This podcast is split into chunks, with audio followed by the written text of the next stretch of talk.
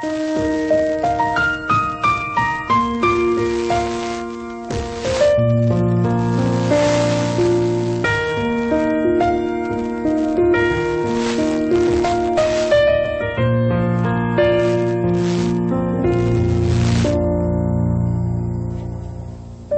音机前的听众朋友，大家晚上好！鹏城夜话又如约前来，不知道今晚您又会以怎样的状态来收听我们的节目呢？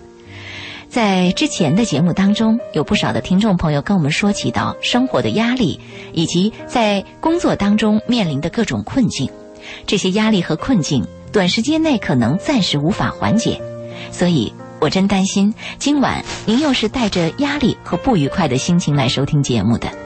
而每晚每晚，我都希望《鹏城夜话》可以帮你稍稍缓解一下这种压力，解决一下您在情绪上的困扰。今天周四，《鹏城夜话》是二周主持啊，呃，我们的嘉宾主持周信周老爷，我是周玲。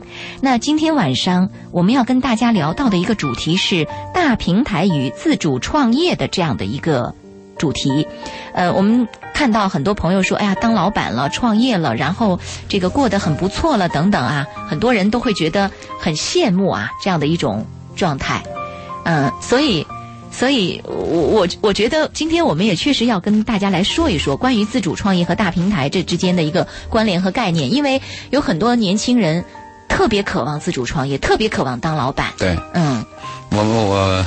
我们在谈这个话题之前呢，我想先把我的一个难题抛给大家。嗯。看节目结尾的时候呢，谁能给出个主意？好呀。有一个朋友春节回来以后啊，他是一个民工嘛。嗯。他感谢我，他就把他家里养的那个兔子啊。嗯。给我带来了一只。啊。这个兔子是一个活的生命啊！我养了几天以后，你说怎么处理它呢？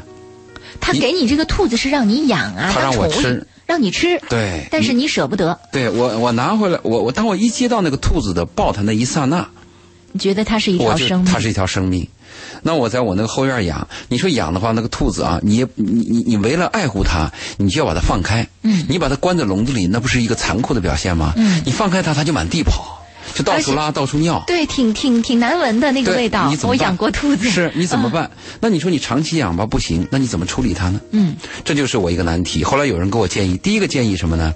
就是咬牙把它杀了吃了，我很难接受。第二个的建议呢，就说把它送给朋友。嗯，但是你送给朋友，那朋友也可能会把它杀了吃了，那不一样吗？对呀。所以有人建议，还不如你把它杀了吃了。对。第三个建议呢，你把它放生。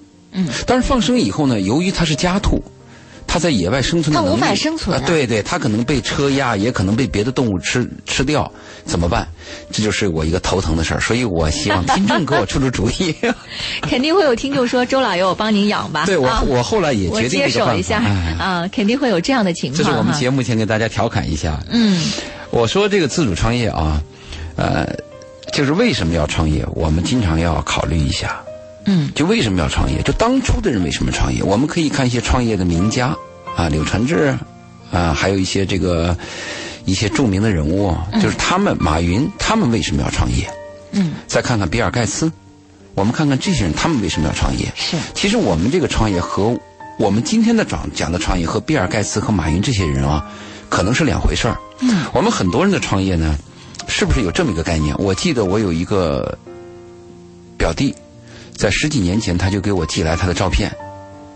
其实他就是一个普通的一个工作人员，一个工人，但是他怀揣着那个装大哥大的那个手提包，你记得吗？十几年前，很多人都以这个标志来标志我的成功。是不是像钱包一样比较厚的那种包？对，然后手上拿一个很很大的、很笨的那个大哥大。嗯，就这种照片，他要把它拍出来，发给亲人，发给朋友。告诉你我是成功人士。对我担心的是这个问题，就是我们很多人自主创业到底是因为问题？如果是因为这个问题，那可真糟糕了，这是一种堕落的一个追求。我为了面子，为了虚荣心，为了在别人面前炫耀我所谓的成就感，告诉你我当老板了这样的一种感觉而去创业，是啊，很糟糕。还有呢，我们一些家长是不是也有一些错误的概念？因为我们十几年改革开放以来啊。就不断的有各种宣传，就是不问英雄不问出处，嗯，就是他成功了，嗯，他也他有钱了，他风光了，就很多这样的宣传，是不是我们认为只要一当老板，你的人生就是辉煌的，你就是成功的？是。呃，我们过去旧书里旧时期教书的时候，就跟孩子讲啊，书中自有黄金屋，书中自有颜如玉。那个时候就教你啊，要出人头地嘛。嗯。那我们现在出人头地的标准是什么呢？我们出人头地的标准不是说你这个人品德高尚了，人诚实了，对别人有贡献了，有爱了，孝敬父母了，这些东西早被抛弃了。我们是不是就有这样错误概念？我们当了老板，嗯，就可以就有黄金屋，也有颜如玉了。这是我们很多做家长的跟孩子交流要注意的问题。嗯，那是不是还有这么一种概念？我在二十年前，就我一个朋友跟我谈过这样的话，他说：“我要是存个十万块钱，我这辈子就不干。”嗯，中国人很多有这种想法，就是我一旦有了多少钱以后，我下半辈子有钱我就不干了。就是人们会觉得我生活的意义和这个赚钱的多少已经挂钩在一起了，而不是说我能为这个社会做些什么，对，我能够奉献些什么，这些都不考虑了。是啊，我前天前天晚上去一个新的一个地方去吃饭，有一个朋友就说他要有多少多少钱以后，他就不干了。哎，我就很诧异，我的体会是啊，人一辈子都要去做事儿，只是你有了钱以后有一个好处，可以选自己喜欢干的事儿。可能是有相当的主动权，嗯，这个会对人有很大的吸引力。但如果说我有多少钱不干了，那后来我就问他，你不干了是什么概念？他就说，那我就吃喝玩乐，到哪去转转，消费一下。这个是非常糟糕的一个概念。前几天对有一个模特有个采访，就问这个女孩啊，你模特嘛，总是有生命期限的，它的很短，你很快就要离开模特。你在这个模特行业当中，你的积蓄是什么？你积蓄完了以后，今后你的。奋斗目标和你理想生活是什么？他的回答是：我的生活目标就是到哪能逛逛，想买啥买啥呗。哎呦，这个镜头居然能被我们的电视台录播出来，我感到耻辱。嗯，你会觉得他说的非常的浅薄，非常的无聊低级吗？嗯，一个人的一生，一个年轻女孩，我的追求就是这样子，到哪逛逛，想买啥买啥。嗯，而且电视台这样播出来，似乎你在宣扬什么呢？你宣扬这是一种生活的主流吗？让年轻人跟随着这样的主流去选择吗？很糟糕吗？这是有一种价值取向有问题了啦。对啊，所以说我们就是想，我当了老板以后，我什么都不干了，我吃喝玩乐，这个想法也是非常糟糕的。嗯，那还有一种人，他是怎么考虑呢？就是他，别人管他呀，就是别人决定我做事儿和我决定做什么事儿，这是两个不同的概念。嗯，在二十年前，我看有一个英文的英文节目当中，他就讲，他说老板和员工的区别就是 decide 和 be decided，就是你决定和被决定啊，这么一种概念。他说，如果你要是这样子的话，你要选择人生，我们都希望我们自己能决定什么事情。那当然，如果是从这个思想去考虑。可能我们可以接受一些，就有的人的天性啊，嗯，你像那个比尔盖茨，很早我就辍学了，我就喜欢电脑，我就想干这个，哦，我就喜欢电脑，我就一心一意研究这个东西，对吧？那你如果是这样，你还有像我们说的世界冠军邓亚萍，当年他就我就喜欢打球，尽管他身高只有一米五几，很多专业队都把他拒绝拒之门外，但是我就喜欢打球。那有些人就是他为了自由，要干自己喜欢的事儿，为了我自己争取时间，我能决定我的生命。如果这样的话，当老板似乎也有一定的理由。可是当老板要投资的，嗯，不是你当了老板你就自由了。因为我们说你要想自由很简单嘛，你把你现有的职业，你在国家领的那个薪水，或者在公司领的那份薪金，我去掉。我辞职，你就自由了吗？嗯，但是你自由以后未必自在呀。对，你的生存呢？嗯啊，你的自在吗？因为因为我们一个人第一个追求的是要自由，但是我们把那个自由和自在这个界限给模糊了。自由不等于自在啊，真的是，对吧？一个人没有人管，无家可归，爹娘也不认识，也没老婆，你挺自由的呀。但他自在吗？你自在吗？未必，未必嘛。是。所以我们说，你为什么要创业？我们年轻要搞清楚。还有一种年轻人认为什么呢？我有一个理想。嗯，就是我们刚才讲的，或者我有个爱好，嗯，我就要为这个事情去做，嗯，我想把它做得更好、嗯。更大，啊，那有这种可能。还有一些人就是有特殊才能了，他是他那个当老板不是他自己想当老板，他是被推成老板的，嗯，比如他在一个集体啊、一个集团，他干着干着，不由不由那个职职位就脱颖而出，脱颖而出，对对，然后拖着拖着就就就被别人挖走了，被猎头找到了，最后人不知不觉人就合伙人给他很高的价钱，或者他有一个发明就入了股。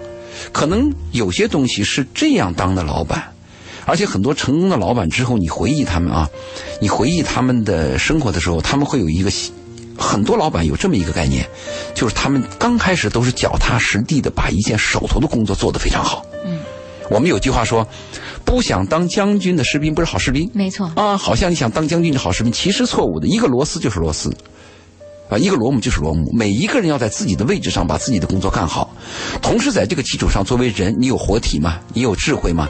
那在这种情况，他慢慢是。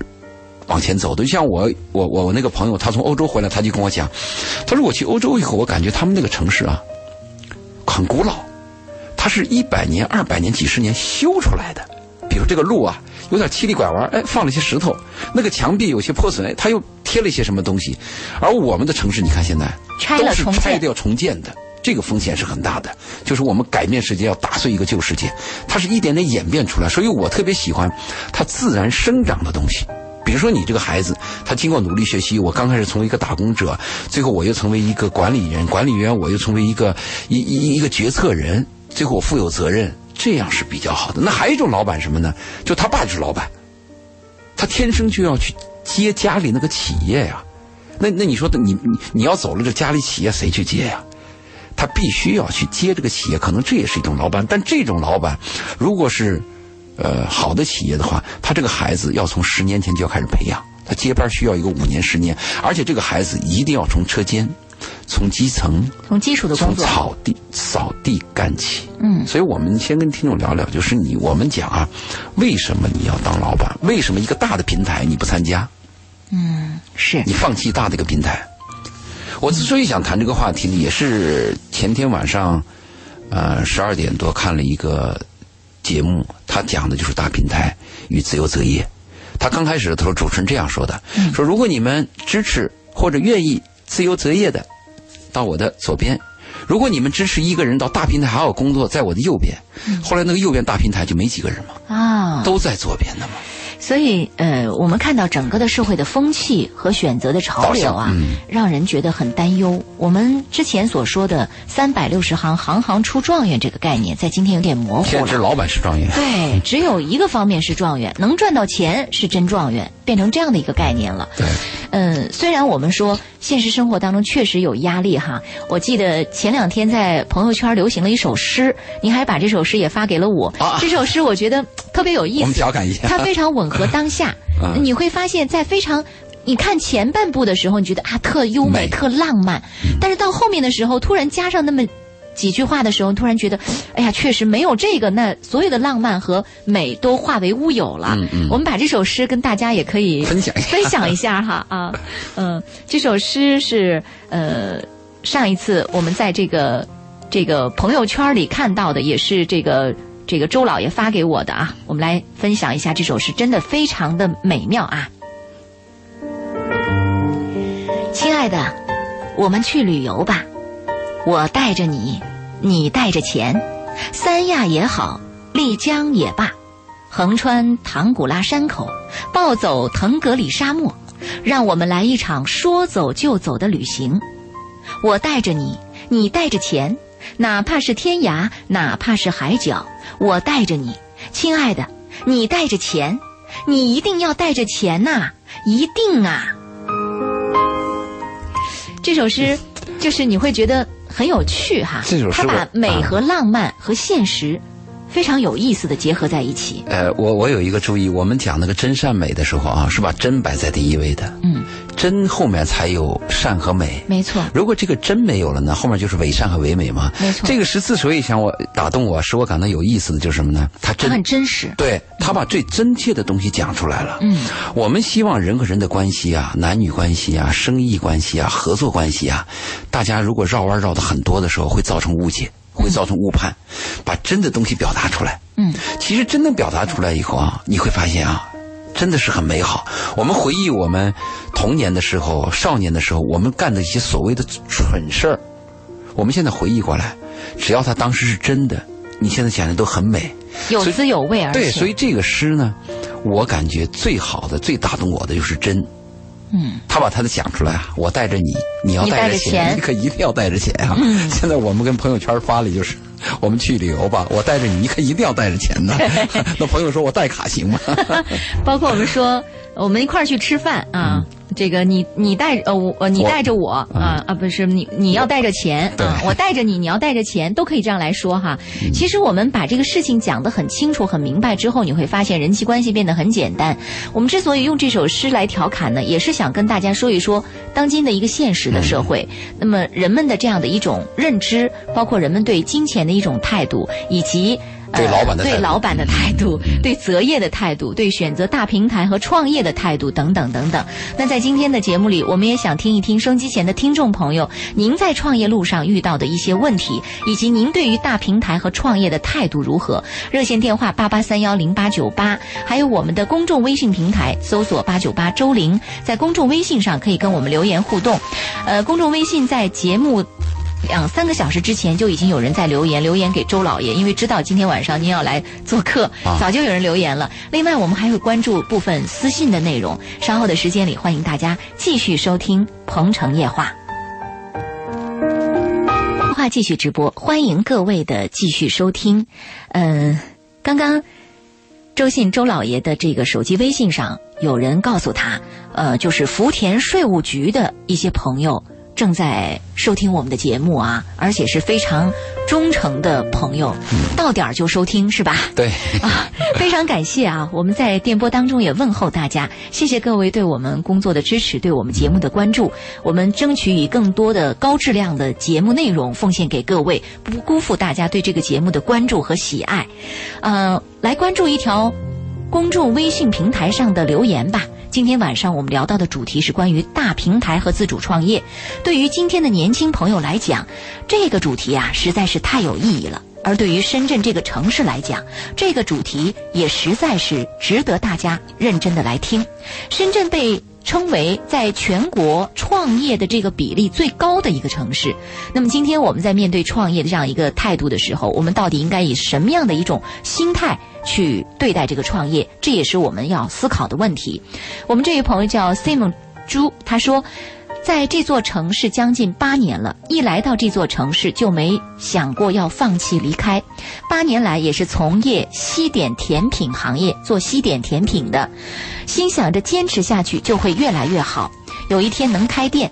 说到创业这个话题，目前这份工作自己每天四点多起床上班，想想还有几年前，为了换个好的工作环境，放弃之前的女朋友，为了自己想着事业发展好了，一切都会好了。人常说面包和爱情不能兼得，你会发现有一部分年轻人，他创业的目的似乎是能够证明自己在爱情当中的一个位置。对啊，男人要有成就啊。对。男人有了成就以后，女人经常这样讲嘛。男人最性感的时候是男人在工作的时候啊。但是说到这儿的时候，我们我们约等于男人最性感的时候是男人赚钱的时候。数钱的时候赚钱，数钱给女人的时候。约等于。就我就想问，就是你像这样的年轻人哈，他们本着就是说，我想改善我的工作环境，我想改善我的生活条件，我想能够赢得我的爱情，在现实的婚姻当中能够让自己的生存有一个好的这样的一个状态，所以我才选择创业。那么这种创业的态度是对的吗？这个，如果是为了某种利益去创业也是可以的，因为我们如果你把那个可行性计划做好，你确实有那个真材实料，你有那个金刚钻，你揽瓷器活，当然是可以的了。但是我们担心的是，就怕你盲盲目嘛。呃，我们有有句话是，这我那天晚上看那个博鳌论坛的时候啊，有一个。就是移动移动互联网的一个一个男人，他说话就比较有意思。嗯，他说：“我每个年轻人创业的时候，你们要知道，当你有这个想法的时候，不要说全世界，在中国至少有一千个人以上比你先有这个想法了。啊哈，一百个人已经把创业的计划书完成了。嗯，十个人已经开始做了，已经投资干了。啊，就是你在哪里？”你的优势在哪里？就是你怎么打败这一千个对手？你比他们强在哪里？因为，在商界只有两种店能活下去，嗯，一个是品牌第一、品质第一的，是一个是最便宜的，嗯，最便宜的就做的很辛苦，要量大力薄。你能做的最便宜吗？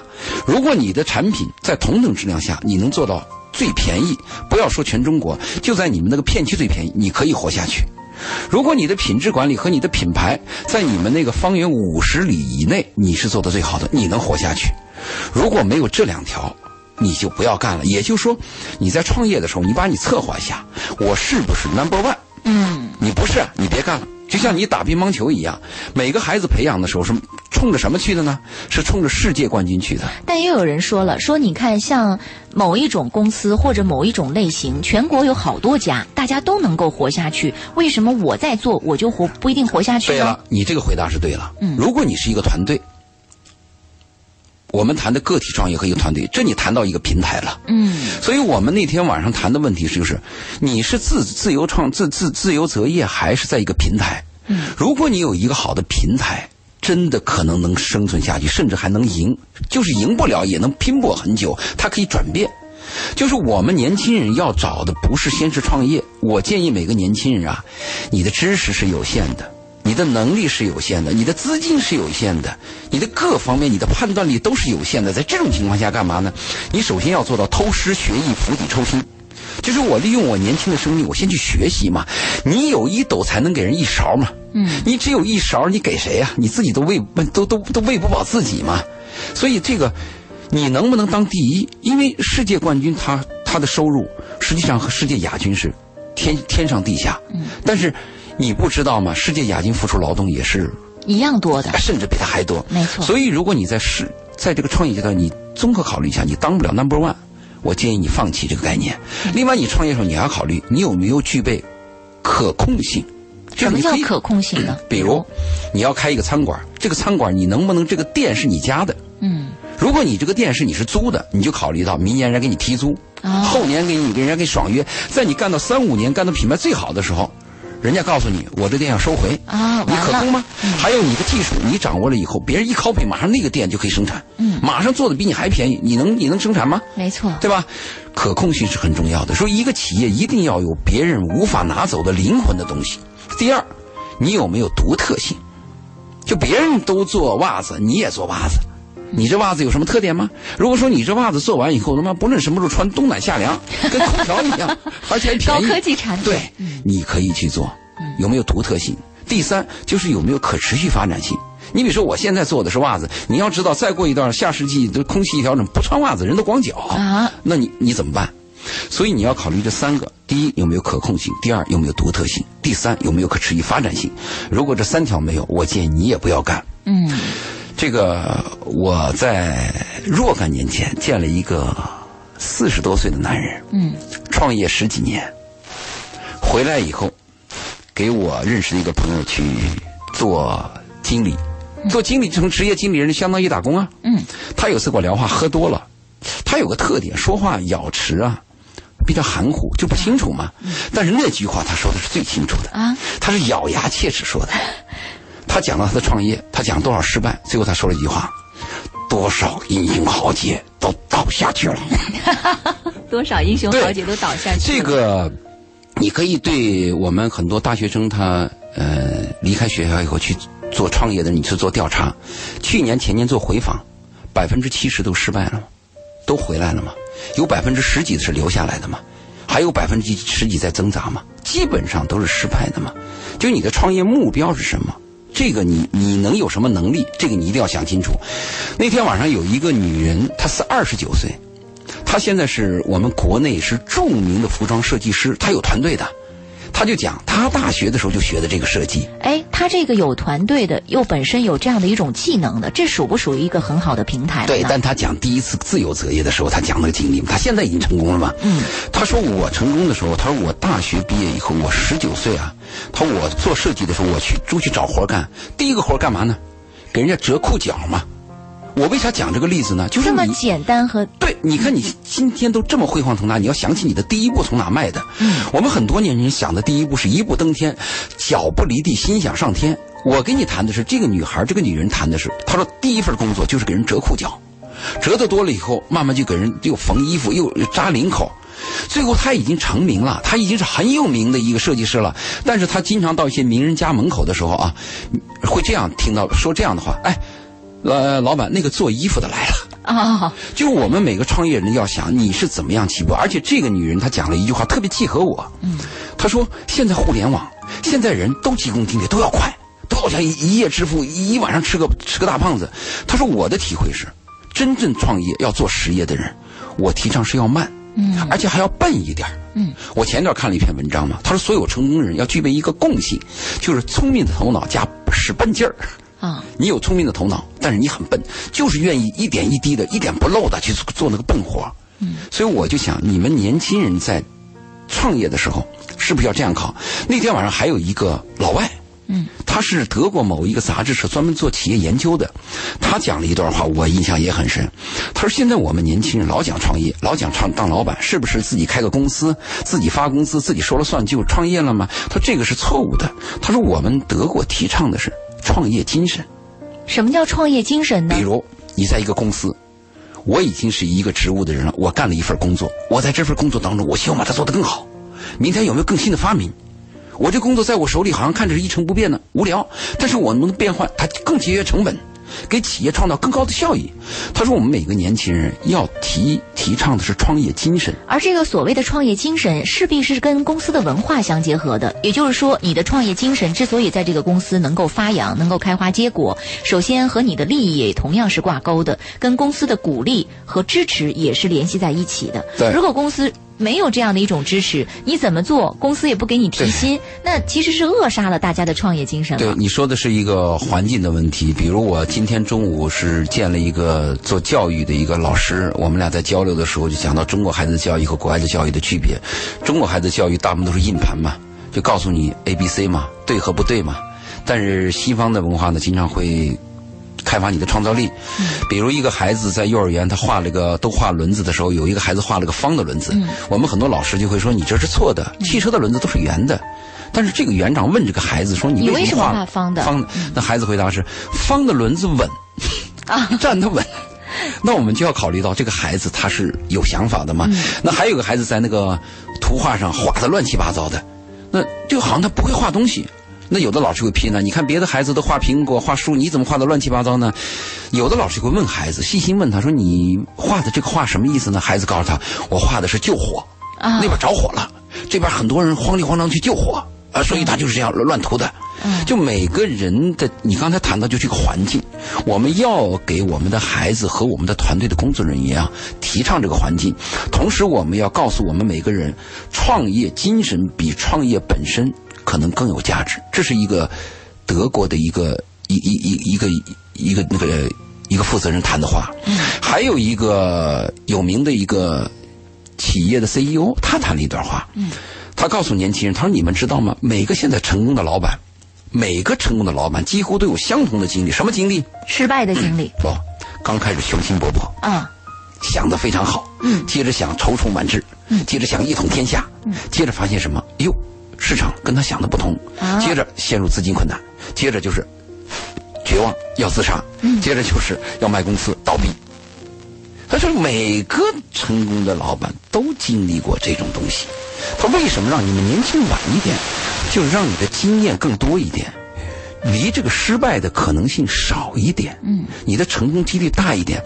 他说年轻人失败以后，他失败有三个东西叫你很可惜。第一个是你的时间成本。就你你最美好的年华，没有去学东西，没有积累经验，而是什么呢？走了一段弯路，时间成本。第二是金钱成本，很多年轻人他的钱不是来自于自己的，就是这个自身造的血，而是输的血，什么爸妈的、朋友的、同学的。第三个对年轻人打击更大，就是年轻人走了弯路，失败了以后，赔了时间，赔了钱以后回来那个心态，嗯，就失败性。等他到三十岁回来的时候，发现，哎呦。别的同学已经在某个职位干得很优秀了，甚至猎头公司都花更高的薪水来挖他了，而我呢，对这个行业已经很陌生了。我可能会一蹶不振。对他讲的是这个问题，所以呢，这这当当这个节目做到最后做快结束的时候，那个原来不是坐在这个左边都要自主创业的吗？嗯，大部分又跑到右边去了，右边是大平台选择大平台去了。对，因为什么？一个大平台啊，一个大平台你能进去啊？也是机会难得，你别以为全世界遍地都是大平台，你别以为你想进大平台就可以进得去的。世界五百强还有一些优秀的企业文化的企业，那个那个那个公司，你进去试试看，嗯，是很难的。让当你有了一个好的平台，真正你有了好的平台，我建议要珍惜这个平台。而且我一直建议年轻人年轻的时候啊，最好是学习和出卖。我学到知识，嗯，我出卖我的青春，出卖我的智力，出卖我的时间，你也不是白出卖，你收钱的呀。嗯，等你到了四十岁、五十岁，那个时候，你别人买不起你了，嗯，也许你有傲气了，你也不想卖了。那个时候，你要有点资源，你要有点本事，你还有几个合作伙伴，你有好的供应商、好的销售渠道。最后一条还很重要，就丢他个百八十万你也不在乎，嗯，试试创业。是，但是今天我们看到啊。呃，人们对高富帅这样的一个词儿啊，是怀有很多的这样的一个潜在的期待的。所谓什么叫高富帅呢？这个年轻人长得高大英俊，最重要他富有。富有的背后是什么呢？如果您再称呼他为某总啊啊，这种感觉就不一样了，嗯、是吧？对。呃，曾经也有记者做过这样的一个测试：你开着普通的车跟美女打招呼，美女是不理你的；但你开着豪车跟美女打招呼，不管你是司机还是豪车的主人，对上座率就非常高。所以整个社会的风气对人的价值评判呐，已经促使某些人在自主创业和选择大平台的过程当中失去了航向，嗯，不知道什么样才是自己最终的一个合适的选择。在这样的一种洪流当中，能够保持清醒的年轻人，我们觉得他们的未来是非常棒的。就像您不断的在节目里曾经介绍过那个给您给你们做门的那个小伙子，对我对他印象真的是非常的深刻。继续接我们的单，我们的单都给他啊，所以我对他印象非常的深刻。嗯。创业那天晚上，还有一个人，他谈了一个经历，我非常赞赏，因为我就是这样的人。他他的提法是这样，就是我们现在要求短平快，就讲到那个，好像竞争的有什么 service 啊，satisfy 的客户满意度，还有个 speed，就是速度，嗯，啊，速度很重要。我倒是特别注重十年磨一剑，嗯，因为有些东西啊，你比如说你做农业。啊，你它跟时间就是有关，它跟四一年四季它就是有关系的。嗯，你要想拔苗助长，你你不可能的事情嘛。一个公司，你不论是做什么创业，还是做什么营销，你最终的核心什么呢？就是一个好产品嘛。一个好产品，好产品经过营销以后会把它变成好商品，因为好产品未必是好商品，只有好商品才能给你带来利益嘛。但是好产品你是可控的。好商品是要经过二次加工的，甚至一个好商品的投入要比一个好产品投入要大得多。嗯哼。但是你的所有开始的第一步就是一个好产品嘛，那个好产品就十年磨一剑嘛。嗯。我本人就是个匠人，我就特别欣赏那个坐下来，咬着牙，嗯，忍受孤独，忍受别人的白眼儿，一点一滴把一个产品做好。一个好产品做好了，营销才有成功。但是我们现在很多企业，你看我们很多那个那个那个商家搞营销，嗯，哗起来了，嗯，过两天那个店都没了，是 一一个人都找不着了。对对对，我我记得我们有一个有一个饭店开张，他搞了个什么呢？吃一百送一百啊！当时他搞营销的时候，那个营销公司就对他提出质疑。说哥们儿，你这吃一百送一百，您赚的钱在哪儿呢？你要对你赚哪里呢？他说我就一锤子买卖，不，我就要把这个把这个扩大出去。你知道扩大的结果什么呢？他吃一百送一百，不是来了很多人吗？结果得到的评价都是负面的，因为来了以后呢，他供应供应有限嘛，也没座位，都在外排队，在下着雨，最后评价都是负分嘛。你那个吃一百送一百，最后做的是负面广告嘛。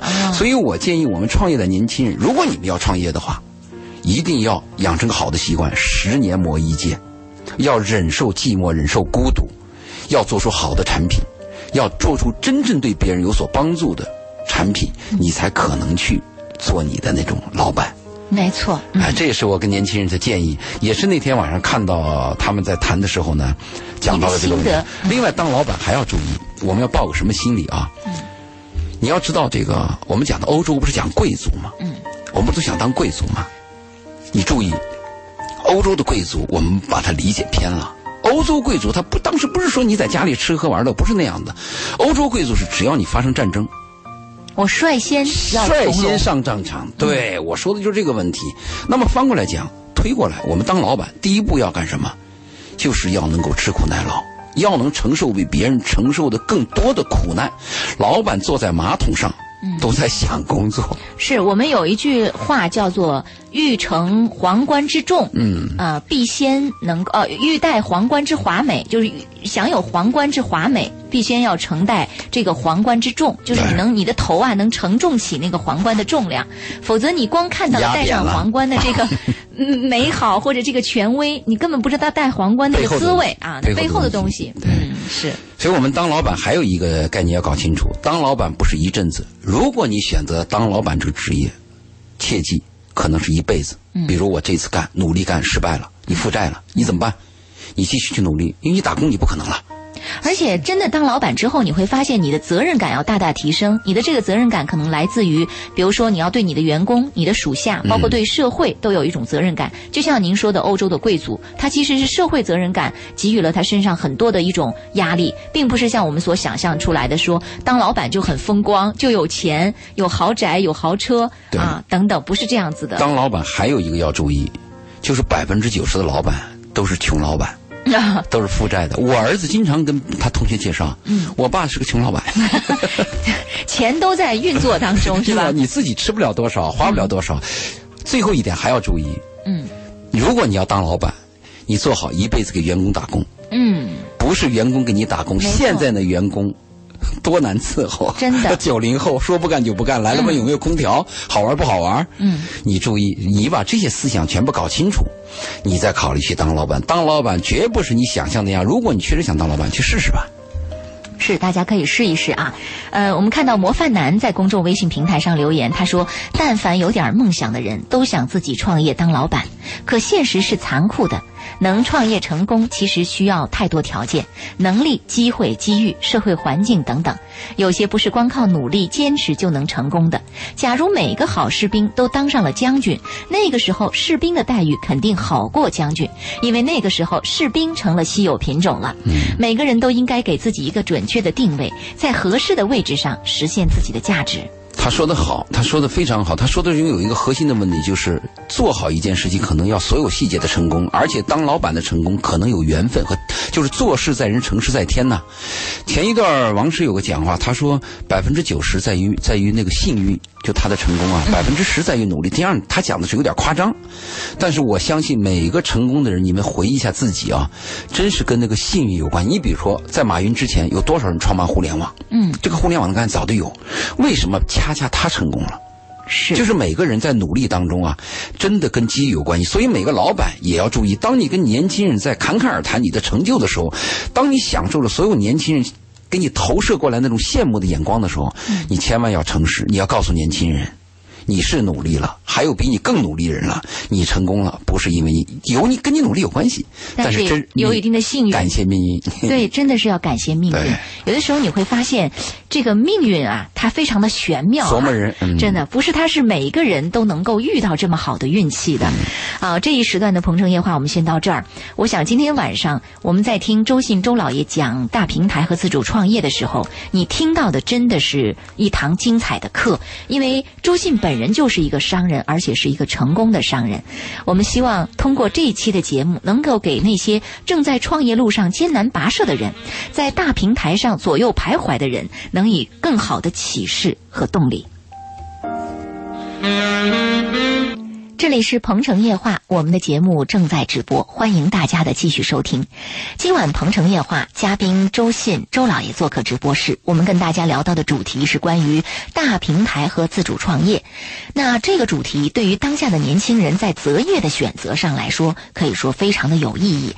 而今天周信周老爷也从各个方面啊跟大家论述了关于大平台和自主创业的过程当中我们要注意的一些问题，也跟大家来分析了当下的这样的一个。呃，心态和呃，我们说呃存在的这些障碍和误区都在什么地方啊？我想通过这样的一些认知和了解，也让许多的听众朋友现在开始明了自己的选择到底是什么方向了。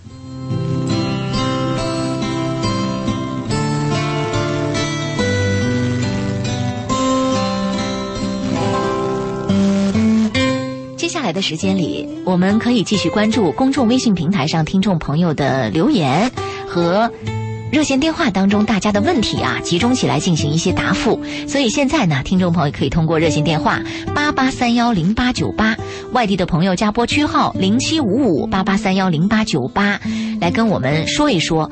呃，您现在遇到的创业的问题和您在选择大平台和自主创业之间的矛盾和困难，呃，另外，听众朋友还可以通通过我们的公众微信平台搜索八九八周玲，在公众微信平台上来跟我们留言互动。娟娟爱醒醒说：“周玲好，你能把我带着你，你带着钱的那首诗转在公众号上，让我们看到吗？” 看来我们这位朋友对这首诗还是挺感兴趣的。那个那首诗很多人都感兴趣，它里边有调侃，有爱情，呃，也有真诚，呃，也有钱。我们在对待钱的态度上啊，如果说真诚认真的，也不要强求。就随遇而安的这种心态是最好的。嗯，这首诗里边就有这个意义在里头。如果我们绝对的对钱，钱是万恶之源，我讨厌它。嗯。或者钱是这这就虚伪了。对，如果钱是我终身的财富，我只追求钱，这两个极端都有点问题嘛。他对钱的态度就是，来我欢迎，没有我也接受。嗯，这种态度非常好。我喜欢这首诗的核心就是这个，还有他的真诚嘛。对，而且你会发现，我是去旅行，而旅行本身就是一件美好和浪漫的事情哈。对，在这种美好和浪漫的过程当中，我不逃避现实，我仍然拥有现实，这种感觉非常棒。这个是让我们想起了那个新疆歌。嗯。就是带着你的妹妹的嫁妆，我不但要坐着马车来，把你妹要骑走，有意思哈。好，我们来关注一下公众微信平台上蒲公英的留言。周玲姐、周老爷，你们好，我是你们的忠实听众，虽然很少互动，但是每晚都会守候在收音机前听节目。今晚的话题啊，关于工作，我最近遇到的麻烦事儿呢，就是这样的：老板有好几次说我做事儿不够圆滑。这个问题我都不知道该怎么做才好。我已经升了职位，急切的需要你们的帮助，谢谢。他已经升职了，也就是说，他从普通的员工，可能现在已经是他们公司的中层领导。呃，老板总是批评他说你不够圆滑，你做事儿。对，明白。但是不知道他说的圆滑指向是谁？是对客户不够圆滑？还是人际关系，人还是对同事，还是对老板不够圆滑，他这个暗指就不清楚嘛。是，但如果老老板这样去讲，我倒是挺反对这个企业文化的时候，因为我们企业文化教人要诚实，嗯，诚实是最重要的。如果我们对客户啊，我们不但跟客户介绍产品的时候啊，我们不但要跟他介绍这个产品的优点在哪里，我还要告诉这个客户缺点缺点在哪里，缺憾在哪，可能哪些适合你，哪些你要注意，这不需要圆滑吗？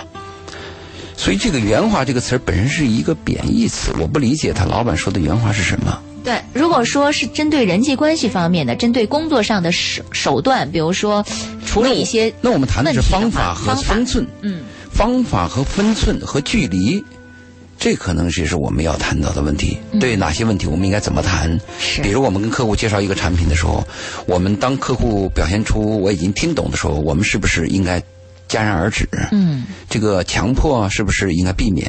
是不是应该注意这些方法？或者我们再谈的俗一点，谈技巧。嗯，它圆滑是不是？圆滑是不是有欺骗的成分？对，包括人际关系也是同样的道理哈。另外，我在跟这个莱斯因的这个听众讲啊，其实你是什么个性啊？你就是什么个性，很难改。如果老好老板说你不够圆滑，你就是不够圆滑。我就这料。如果你想把你这个所谓的不够圆滑，哪天改成圆滑了，我担心你自己都不认识自己了。嗯，有道理，是不是？每个人他都有缺点，而且你刚好说的这个缺点，可能在另外一个人来看是优点。优点对，老板讨厌你，你咋是个白菜嘛？哎，有一个人就喜欢白菜，嗯，觉得特别养生。对，但你对你自己的要求这样，就你做的事情来讲，是不是对公司有利的？是不是对客人负责任的？这是你要考虑的问题。是啊，说话的时候是不是尊重对方了？嗯。我们不要谈圆滑，我们还是要谈一些科学性的词儿吧。是，啊，比较客观点的词儿哈。啊，是。嗯，好，我们看到何女士打通电话了，我们来先请进她哈。何女士说，她遇到了创业的困惑，想请教一下嘉宾。何女士您好。哎，周玲，你们好。哎，请讲。周老爷。你好。哎，我是那个钟了爷，不知道你现在还有没有印象哦？我是以前你在那个嘉倩节目的时候，也经常跟您聊天的那个倩影水星啊。但佳倩的节目我们不接电话的呀。你不记得你去年有一次就开了一通电话，然后哦，很短很短，就开了那么两次。我们那个节目是担心节目的质量，我们。停止了听众的电话，有些听众他的语言方言怕其他人听不懂，或者表达比较缓慢，嗯，所以我们只念微博啊。俨然何女士属于这个高质量的听众是吧？表达还蛮清晰的啊。我们直接主题吧，因为节目时间有限，您请讲。嗯嗯，行。那个周老爷是这样的，因为我刚才听到你们这节目，然后就是聊到创业的。然后呢，是这样的，我因为我那时候也是打过一次电话给你，你应该不知道你还有没有印象？没印象。在加加签那个节目，然后呢，那天也是真的是，那个是这样的，我因为就是说在这个公司也，呃，就是说做了有呃两年差不多的时间了。然后呢，我那时候在我们公司就是也呃可以说是刚起步的时候吧。然后呢，在我们那时候，我算是呃最老的那个员工了。现在呢，就是公司这一块剩下我可以说是最老的员工了。到了今年以后呢，公司这边呢，就是嗯跟其他另外两个公司吧，然后呢把他们给合并过来了。然后呢，现在就是公司有了很大的一些改制，嗯，然后呢，我们的就是老板的意思就是说。嗯，本来很多人都是，就是说改改制了以后，就是条件很很多都不一样了，就很多员工都辞职走了。当然，现在就是说我，其实他那一天老板就是有意思的就问我，他说：“小何，你这边呢，就是说有什么打算吗？就是大家都一起走过来很不容易，然后呢，就意思说，呃，这边呢看我，如果说有什么打算，也直接说。”但是我就说，我暂时就是没什么打算。但是他意思就是，后来第二天他就给我打电话，他说，先嗯，就是劝我不要有其他打算了，因为看到我在这边也是，就是说做了这么久，嗯，又是可能也是觉得我还不错吧。然后他意思就是说，现在公司就是已经合并了别人，很多这些股份的东西要重新分配嘛，对吧？然后他的意思就是说，劝你留下来，明白？对，全下留下来，然后呢，也就是说，嗯，让我也参加他们的股份这样。那你的问题是什么？嗯嗯，对，现在我其实我就是觉得，哎呀，跟他们这些人老板在一起，我能力肯定是没有他们的强。然后呢，我就觉得自己又觉得可能是没自信吧。他们也不会说是瞧不起我，但是我有很多因为刚并进来的，他们这些股东我也都不认识啊。那个以前就是说认识，但是就是说没有接触。但是我也是跟他们在工作当中，经过这一两个月的一些磨合，我感觉自己一直反反复复自己在想，我究竟要不要去入股。嗯，如果你入股了以后，其实我也说过，做呃，您曾经说过的一次一句话就是，一个女人真的不要说去做什么女强人，嗯，一个女人就是说最大的成就，也就是去做好一个母亲，做好一个太太就可以了。爱与被爱，嗯，对对对。但是我一直就是想，因为在这个公司以前就是，你现在问题是不是就问入不入股？对，然后呢，又觉得真的是好累好累的那种感觉。他现在除了入不入股，估计还包括了他对生活的一个抉择，就是还有新老板新老板的那个磨合的一个。嗯，对，呃，是是集中在这几点上吧？因为我们节目时间有限，我只能打断你啊。我们精简的来说，就是一个是包括你生活的选择问题，你要不要呃稍微隐退一点点，比如说选择一些轻松的工作来做，然后让自己的生活选择像呃周老爷说的爱与被爱这个主方向。或者说呢，呃，这个入不入股也是一个打算和抉择，是这些吗？其实也是就是这样的。如果入股，可能你会，呃，承担更承担的更多的压力。但是如果说不做的话，我可能就是在这里做一个管理的，呃，有点不甘心。对。嗯，就是说，就是这个利益关系折磨人嘛。其实我也不是说，其实老板对我很好，他意思就是说，如果说，呃，在入股方面，不管公司是怎么样的，然后呢，如果说确实是。赚的，呃，到年底的利润有的或者怎么样，他会自己私底下会给我一些补偿啊，这个跟本案无关。你现在谈的就是要不要入股？嗯，对对，然后也我们就谈这个吧，就谈这个吧，因为你谈的有点啰嗦。对对对，我们就直接来答复您啊。嗯，一个公司入不入股，你要你作为公司跟最老的员工，你应该知道它的成长性和它的特点。如果这个公司是有利可图的，它有成长的。那你当然要入股。嗯嗯，这是我回答第一个问题。第二个问题，入了股以后，你说你心里压力更大，那你就少入一点。我们选一个折中的。第三个问题呢，像你这种老员工会有两种股份，一种股份就是我的红利股，就是我的管理层，我哪怕我一分钱不入，你应该给我一个我在这儿每年就要给我多少激励的这个股份。第二个股份是我自己投的那个资金股，这两个你去考虑。我建议是你跟老板要把这两个股要分开，就是我除了打工之外。我给你入的那个资金股以外，是不是老板？我作为元老，你应该给我一个红利股，比如说每年说好公司的百分之多少给我，或者我做的这个业务百分之多少我提成，这个可能你要两个都争取一下。最后一个回答你那个女人的问题，就是女人一生最重要是被爱与被爱，但是有很多女人没有机会爱与被爱，那怎么办？你好好工作。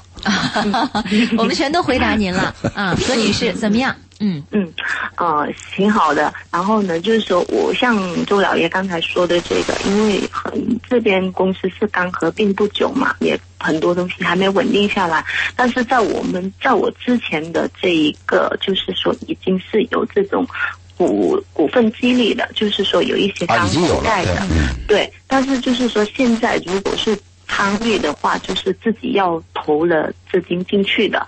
这一块，但是我不知道他后面现在也是合并了以后，他这一个分红的干股还会不会继续给我计算？要争取，块就还没这个要争取，还没有，这个要争取，嗯。所以呢，我就自己有点就最近状态很不好，有点很迷茫。已经回答完了，对我们已经回答完了，按这个方式来处理问题，好吗？嗯嗯，谢谢何女士的电话。嗯，好，谢谢。呃，时间关系，我们只能匆匆挂断何女士的电话了。蒲公英刚才解释说明了一下，他说说到的这个圆滑问题啊，是公是老板对我觉得公司客户的人际关系我处理的不够圆滑啊，那就是人际关系处理的技术能力差嘛。嗯，就是对待客户的话。要具备几个特点：第一，对待客户要诚实；嗯，第二，要有亲切感。这个亲切感有假象，就是我们培训出来的，见人露出八颗牙齿，对对对，对吧？第三是要有耐心，因为客户都比较挑剔。我估计第一个和第三个是人的真功夫。嗯，就第一个诚实。第三个有耐心是真功夫，第二个亲切感是假象，但这个假象你必须要有。职业性的微笑也得有。职业性微笑，你到那个所有高速公路口，你看那女孩都是职业性八颗牙微笑啊，那个嗯什么说话的语调语气都一样。空中小姐，空中小姐那都傲气很大的嘛，见了你笑啥有啥笑的嘛？笑你口袋里钱嘛？对对对，笑了职业服务嘛？所以这个可能你要注意一下，就是因为有些女人她的个性啊。他就不适合做销售，他只适合做管理。他一是一，二是二的。做销售对人的那个智慧和应变能力。是一个巨大的考验。如果你长期老板说你不够圆滑，那不是你的错，那是老板的错。老板应该把你调离。嗯，没错。老板把你用错位置了。嗯，真是这样的。包括人际关系也有相同的这样的一个状态和概念。人际关系还是要尊重别人，心中有别人，这一点是最重要的。为别人着想。对我们很多人心中只有自己，那你人际关系肯定差。情商低的人，人际关系肯定也是相应的不行的啊。嗯。这里还有听众朋友说。呃，幸存者你好，林姐，我很喜欢你的节目。最近我的工作遇到了一些困境，想谈一谈工作。我跟朋友合作做贸易伙伴，由于觉得收入不高，我最近在求职网站找工作，有公司邀请我面试。我想请周老爷帮我分析一下，我该如何选择？我到底继续跟朋友合伙做贸易呢，还是觉得去找公司去面试？嗯，那有一个问题，我第一个要知道，你跟你那个朋友合作有没有契约合同？如果你跟你那个朋友约好了是两年，你现在去找工作就等于是叛徒，就是卑鄙的。如果你跟你那个朋友的合作期限已经满了，你就可以去找工作，这是最基本的概念。我们中国人一定要有契约概念，我们不要讲情啊。哥们儿好的时候，好家伙，为哥们儿两肋插刀；哥们儿不好的时候，插哥们儿两刀。你都是插刀。你先问我，你既然跟别人合作，你刚开始肯定有个谈判，有个契约嘛。我们合作间，你不能因为这个合作在过程当中碰到困难了，我又发现一个好的机会，我就逃，我就撂挑子，那你是卑鄙的嘛。所以你一定要注意，你跟朋友的合作有没有有没有契约？有契约，如果契约满了以后，你跟朋友要打招呼，你要告知对你的合作者，你说我要终止我这合作，我的工作有没有人接，对你会不会有影响？我可不可以走？我可不可以找新的工作？你先把这事儿了了，不要老考虑自己。我们还是讲的，心中要有别人，合作要有契约。嗯，真是这样的。钟家科说，周老爷的谈话很有个人独到的见解。我想请问你们如何充听你们今天的节目，将你们今天的节目变成录音，改天放给我们的员工听一听。圣基词嘛，找圣基词。你在那个新浪微博，新浪微博找我的微博就是周老爷二零幺幺嘛。你要想听我们的回放节目，你找那个圣基词，他每个节目他的录音，他都有个推放推推送。嗯，圣就是那个圣人的圣。基是基础的基，词就是这个草字头底下一个一次两次的比尔盖茨的比尔盖茨的词，对，圣基词。你在新浪微博搜索他，他每次都有节目的推送。好，我再说一遍啊，钟家科可以寻找圣基词，这个圣呢就是齐天大圣的圣，对啊，说得好。这个基是基础的基，然后词是比尔盖茨的词，圣基词。呃，这个他这个名字啊。其实挺独特的哈，不伦不类，不能不类，不知道啥意思，我忘了上一次问他了。嗯，钟家科可以在新浪微博上搜索“圣基词”，然后他会有我们节目录音的推送，就找他。真是我们的好听众啊，每次都帮我们。圣基词，我们去年年底约他吃饭嘛，跟他见面就是感谢他，感谢他给我们这个节目跟很多听众做了贡献。没错，嗯，幸存者说我们签约的是合作协议。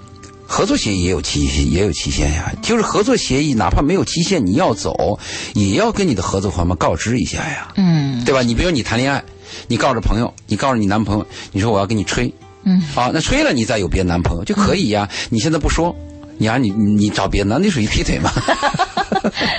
啊，月亮说：“周林周老爷好，我和周老爷的看法非常一致。我要是你的手下该多好！已经有人要。”我欢迎呐，你你你愿意到我这谋职，我欢迎呐。你在我的那个新浪微博跟我私信吧。嗯，好，蒲公英说：“我今天受益良多，感谢二位老师的提醒，今后会多多注意这方面的问题。”嗯，其实我们特别希望更多的听众朋友关注鹏城夜话。哎，我的兔子的事儿呢？啊啊，对，听众朋友还没有说这个关于兔子的问题，到现在也没有。没理我。不是因为沉浸在你刚才讲的这个大平台自主创业这个话题当中。那我就叙述一下我这个兔子。你别说你的兔子，我我都忘了。你别说听众朋友，我都忘了。你看这个兔子啊。我考虑了半天，我杀它不忍心，送给别人别人也会杀。如果把它送出去，可能被汽车压死。最后我换了一个思想啊，假设兔子会说话，你会不会征求兔子的意见？是。兔子会怎么说？兔子说：“你还是应该把我放生，哪怕别人把我杀了，或者我撞生是我自己的事儿。”啊。所以我就想，兔子一定会这样想。最后我就决定，我用了一个上午的时间，开车把它送到深山里面去了。啊！你已经把兔子送到深山里去了。我想兔子一定会这样选择，就是要死要不行是我自己的事儿。嗯，你不要决定我。每个生命都有自主、自主选择的权利。你想想，兔子是不是一定这样回答的？如果你把它送到别的朋友那儿，别人朋友可能对他会有做的比较差的，或者给他喂的饭饭也比较差，或者哪天把它杀了，那我杀它，它肯定会很难过嘛。如果把它放在一些什么园林的地方，也很危险。兔子一定说：“你把我送到深山老林，你把我送到我自己的环境。如果我被别的动物吃了，那是我自己的事儿。”我怎么觉得关于兔子这件事儿，您做的特别有哲理呢？啊，对，我就折磨我一个礼拜想不通，最后想出这么一招，问兔子。不是您这个充满了哲理的这个方面，其实我觉得关于兔子的故事，我们可以用在很多的方面，比如说关于尊重别人嘛。对。人际关系啊，子女教育，以及包括我们在择业选择问题当中的一种态度，好像都能用这个方式来进行一个抉择和解决似的。嗯嗯，感谢听众朋友收听我们本期的节目啊，就像很多朋友说想回听这期节目一样，因为节目的内容真的是非常的精彩。谢谢周老爷的做客，感谢您的这个精彩内容，让听众朋友如此的喜欢。好，再见。嗯，我们下期节目再会。